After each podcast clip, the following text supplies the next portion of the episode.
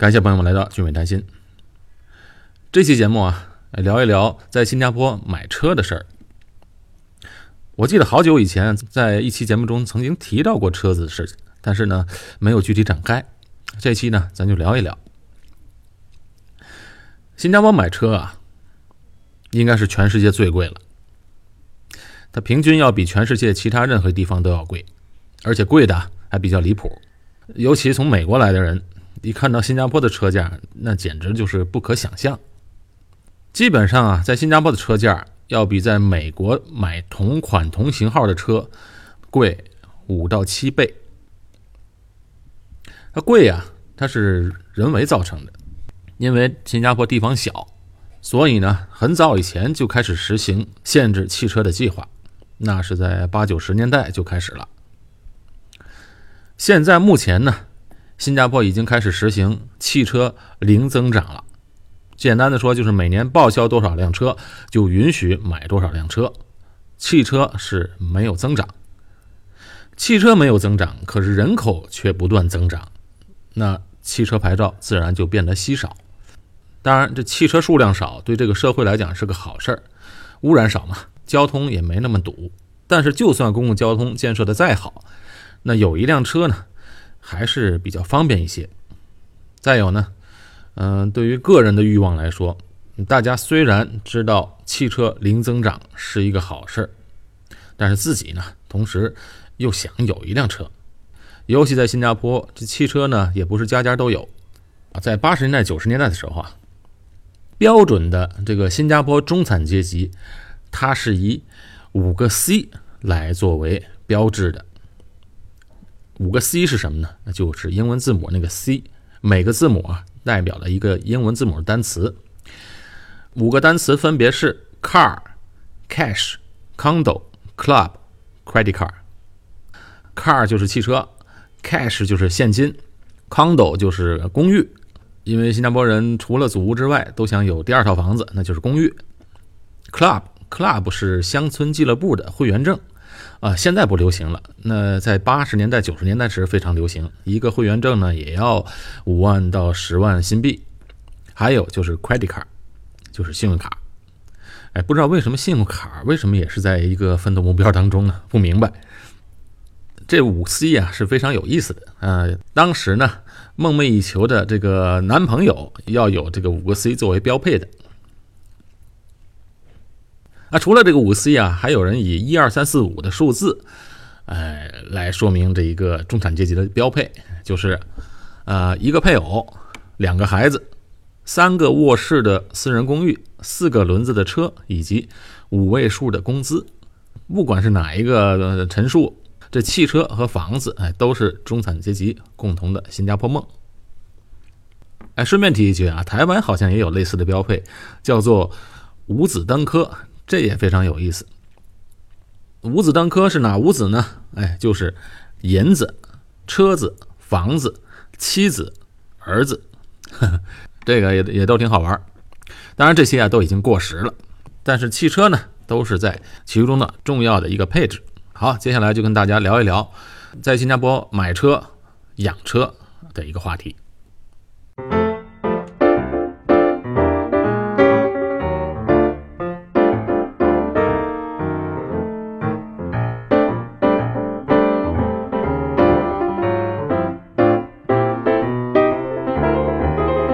既然在新加坡开车嘛，首先要准备好一个驾驶执照。新加坡的驾照都是全英文的，所以啊，到了其他国家开车也很方便。比如我父亲，他就有一个国内的驾照和新加坡的驾照。新加坡的驾照呢，它因为是全英文的，所以他每次去美国啊开车都没问题。美国那个地方一般都规定，外国驾照呢都可以在当地开车，呃，三个月到六个月之间，不同的州不同的规定。但是如果他要用中国的驾照，他必须要换那个国际驾照才行。如果新加坡的驾照呢，他就不用了，他直接到那边，因为他是也是英文的，那边的警察也能看懂，所以他就到美国的时候就用他的新加坡驾照。而且这新加坡的驾照啊，也没有期限，也就是说，你一直可以用下去。哎，除非是驾照丢了或者损坏了，啊，才去交管局补办。所以一般人呢，去交管局呢，只有刚考下来驾照才去那边办理，以后我就不用再去了。而且在新加坡呢，我个人的经验啊，驾照呢其实不用带在身上。呃，如果万一有交警拦车的时候啊，他看身份证就行了。有这么一段时间啊，我的驾驶执照就怎么也找不着了，都不知道放在哪儿了。所以呢，呃，偶尔碰到交通警察查酒驾的时候。哎，你就给他身份证看一下就行了。其实呢，这些也都是联网的。当然，在新加坡呢，也很少能看到交通警察。一般来旅行的人啊，可能待个待个三五天啊，可能都看不到一个警察。也就是在新加坡机场的时候，我能看到一些警察在巡逻。考新加坡的驾照呢，它是有点难度的，因为新加坡在车辆安全管理方面啊比较严格。学车呢，一般都是去呃教练场地，或者呢找私人专业的教练来学习。不过呢，很多人一次都考不过，嗯，有的人甚至得考三三五次才能考过。拖的时间长呢，花钱自然就多。如果顺利的话，那考试加上练习，花个两千多新币是正常的，也有花五千多的，这个就比在国内要贵多了，当然也比美国更贵。在美国的时候啊，我是用国内的驾照去那边换的美国驾照，但是我太太呢是在那边考的。他们那边考试也不用教练，就是一个会开车的人教就行了。所以那时候啊，我就充当他的教练。他考车的时候啊还挺逗，而且考试也不严啊。当然我们是在东部的一个小城市考的车，如果是在洛杉矶、纽约这种城市，可能就会严得多了。在那些小城市啊，考那驾驶理论的时候啊，我还记得。当时考试的时候，一个房间用电脑选题，那几个老人家就在那边考试。不知道为什么他们需要考，是因为换驾照还是因为什么就不清楚了。可能是因为从别的州搬到那个州，所以呢他们需要考当地的驾照。那些老人家都眼睛都花了，都看不到题。有的人呢根本反应也慢，所以那些考官嘛就告诉他：“哎，这个你填 C，那个填 A，就这么着。”你说那个考试其实就是这么回事儿。在美国考那个什么的时候，我太太在那边考的时候啊，考路考的时候啊，我在考场外还看着她。记得那时候啊，她考倒车，倒车有三个杆儿，三个杆儿立在那儿，她倒车，结果撞倒了两个。我 让我很意外的是，他居然也通过了。后来我太太出来告诉我过了，还挺奇怪的。我就问她，这种程度怎么让你过呢？他说那个人挺好的，因为我太太那时候怀孕了。所以啊，那个考官看到我太太怀孕，就说：“啊，你没有驾照怎么出去呢？对吧？怎么怎么开车出去呢？不方便，算了吧，让你过了吧。”就这么过了。当然，在新加坡不可能这么松啊，在新加坡是非常严格的。不过话说回来啊，严格点是好。如果我以后让我小孩考驾照，我肯定让他在新加坡考，觉得这边还是经过训练的司机还是不一样的。在国内有驾照的人呢，到新加坡就不用考路考了，也同样只要考一个交通规则，哎，开车就行了。我最早的时候，我在国内的驾照就是拿到这边换的新加坡驾照，而且交通规则呢，考试呢，呃，倒不是很困难。你看我父亲呢，前几年在这边换的驾照，他那头是快七十的人了，就因为考试他有中英文的，所以呢，他快七十的人考试也是一次性的就通过了。新加坡的车呢，为什么贵呢？主要是因为它进口税高，政府呢就在进口车来讲都加了很重的税。另外一个，新加坡还有一个特别的地方，就是啊，很早以前就开始实行拥车证的制度。这拥车证的制度呢，就是为了治理城市交通拥堵。这个制度从九零年时候就开始了。按照这一规定呢，个人在购买新车的时候啊，必须申请一张。有效期为十年的拥车证，拥车证的英文简称叫 C O E，哎，不是 C E O 啊，是 C O E。所以你想啊，这拥车证十年有效期，十年以后呢，十年以后啊，这车啊就得报废。当然，你可以选择不报废，那么你就得再买一张拥车证给这辆车。这一辆旧车在买用车证的时候，只能再买五年，就根据当年这个市场价格，这边就要给这个车啊再续一条命。但是呢，这用车证是比较贵的，到十年的时候呢，怎么着这人们都换辆车了，所以很少再花这么多钱给这辆旧车再买一个用车证的。这用车证啊，分为几种，一种是对于普通车，哎，就是轿车，轿车里边还分为两种，就根据排量来分，一个是呢小于1.6排量的这个车叫 A 组，大于1.6排量呢叫 B 组。这啊，这用车证是投标的，它不是政府定价的，是大家去买是投标的。所以 A 组、B 组，还有这个货车和呃公共汽车组，还有就是摩托车组。这用车证每年发多少呢？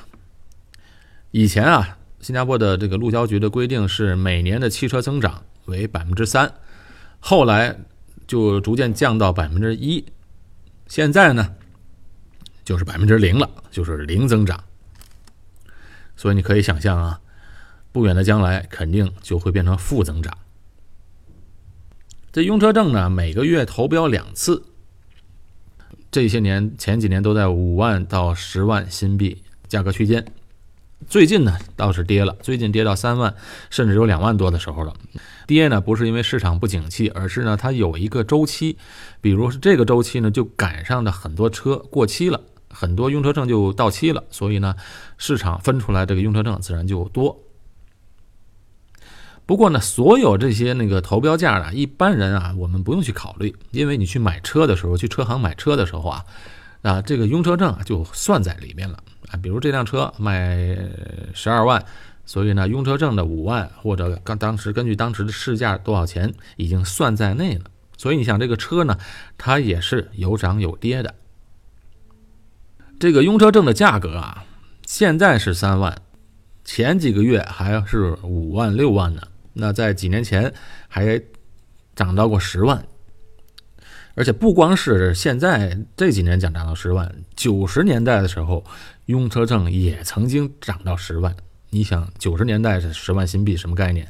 那时候还是新币人民币一比六呢，所以那时候就相当于九十年代六十万人民币。当时是非常大的一个数目，而且那时候呢，新加坡呢一个祖屋，呃，两房一厅的祖屋的价格也才卖十多万块钱，所以那个时候人们都说啊，这马路上开的都不是汽车，开的都是房子。这新加坡的车价到底有多贵呢？我现在在网上查了一下，一个普通的车型吧，在普通的一个大众车型，比如说像丰田的凯美瑞，凯美瑞的车呢。现在的价格大概是十五万新币，新车啊，包括用车证的，大概是十五万新币左右。你想，那合人民币呢，就要七十五万。同款的车在国内啊，也就是说二十来万，二十万多一点儿。在美国这车就更便宜了，在美国也就是说一万八到一万九美金之间，新车。而且在美国和国内呢，它没有用车证这一说，在新加坡呢。这七十五万的凯美瑞，它只能开十年。好了，车的价钱和用车证呢，呃，大概就是这样。那在新加坡呢，除了这个车的价钱，还有养车的成本。养车的成本呢，也都是比别的地方贵的。